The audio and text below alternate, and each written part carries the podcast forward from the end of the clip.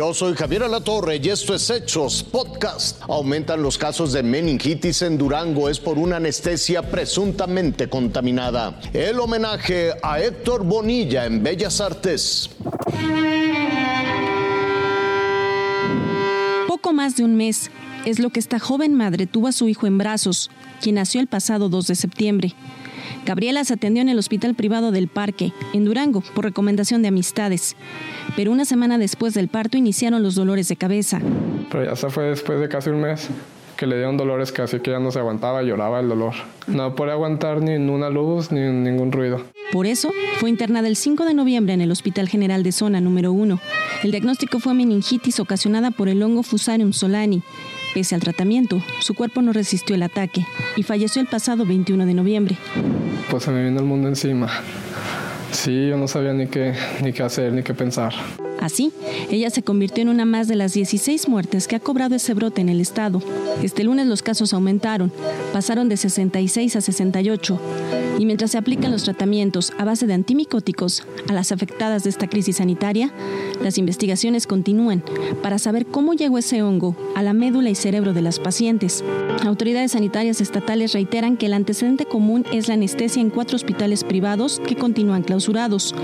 De ahí se desprenden tres líneas de investigación que también sigue la Fiscalía General del Estado pudieran ser los medicamentos utilizados para el bloqueo, los insumos utilizados, que son las agujas propiamente, y en general la técnica que se utilizó. En cuanto a técnica, bueno, pues también abarca el estado de los quirófanos, las medidas de higiene. Esos elementos fueron incautados y enviados a la Ciudad de México para su análisis en laboratorios especializados de COFEPRIS. Por ejemplo, que hubieran utilizado un antiséptico contaminado. Segundo, que hubieran comprado medicamentos del mercado negro que estaban contaminados. Mientras llegan esas respuestas, este padre de familia lucha contra un dolor que se siente todos los días y solo pide justicia. Autoridades sanitarias estatales explicaron que COFEPRIS todavía podría tardar entre dos y cuatro semanas en dar los resultados de lo que pasó en estos cuatro hospitales privados y con ello empezar a deslindar responsabilidades en el único estado que hasta el momento de manera oficial reporta casos de este tipo. Javier.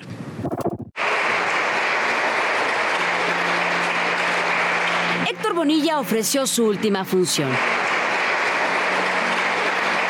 Sucedió en el Palacio de Bellas Artes, el lugar adecuado para despedir a uno de los actores más icónicos de México. Cuando se escuchó la tercera llamada, la Secretaría de Cultura Alejandra Frausto ofreció unas emotivas palabras para después dar paso a la viuda del actor Sofía Álvarez y más tarde a sus dos hijos Sergio y Fernando Bonilla, quienes trataron de quitarle toda la solemnidad al homenaje, como su padre hubiera querido. Gracias a ti, Héctor, por tu buen humor, por tu enorme esfuerzo y disciplina de de todos los días, por tu inmenso amor a tus amigos, a tu profesión, a tu país, a tus hijos, a tus nietos y a mí.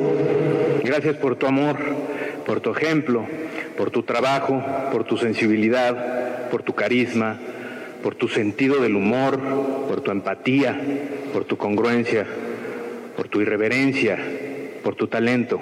Diversas personalidades del medio artístico asistieron a este último gran acto del maestro Héctor Bonilla, entre ellos el nominado al Oscar de Mian Bichir, quien habló sobre la riqueza del trabajo actoral de Bonilla, recordando su paso por TV Azteca. Estando en la cumbre de lo que Héctor Bonilla significó para todo México, él salió de Televisa y se fue a lo que entonces era la competencia, no existía TV Azteca, arriesgándolo todo por una televisión distinta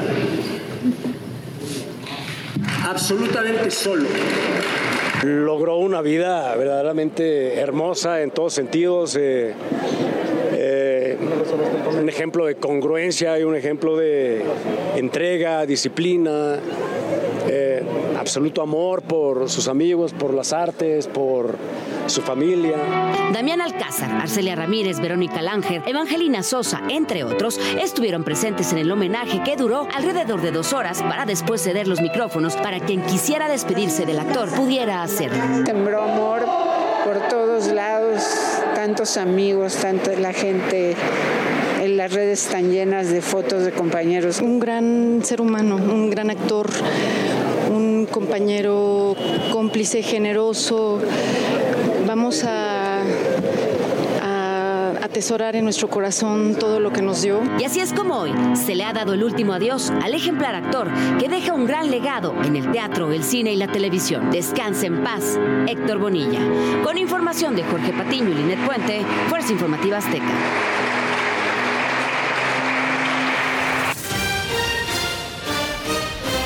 Hasta aquí la noticia, lo invitamos a seguir pendiente de los hechos.